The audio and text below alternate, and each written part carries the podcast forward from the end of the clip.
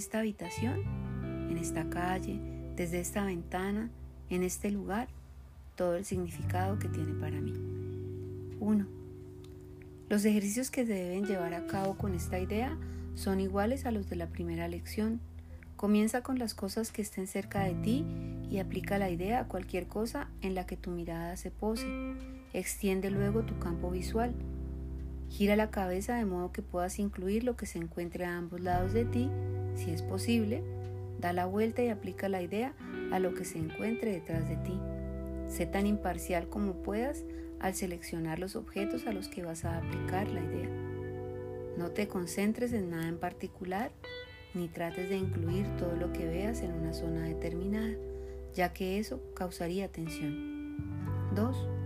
Echa simplemente una rápida mirada a tu alrededor, tratando de evitar la selección de objetos en función de su tamaño, brillantez, color o material o de la relativa importancia que tengan para ti. El simple hecho de ver un objeto lo convierte en tu selección. Trata de aplicar la idea con la misma facilidad a un cuerpo que a un botón, a una mosca que a un piso, a un brazo que a una manzana. El único criterio a seguir para aplicar la idea a algo es simplemente que tus ojos se hayan posado sobre ello. No trates de incluir nada en particular, pero asegúrate de no excluir nada deliberadamente.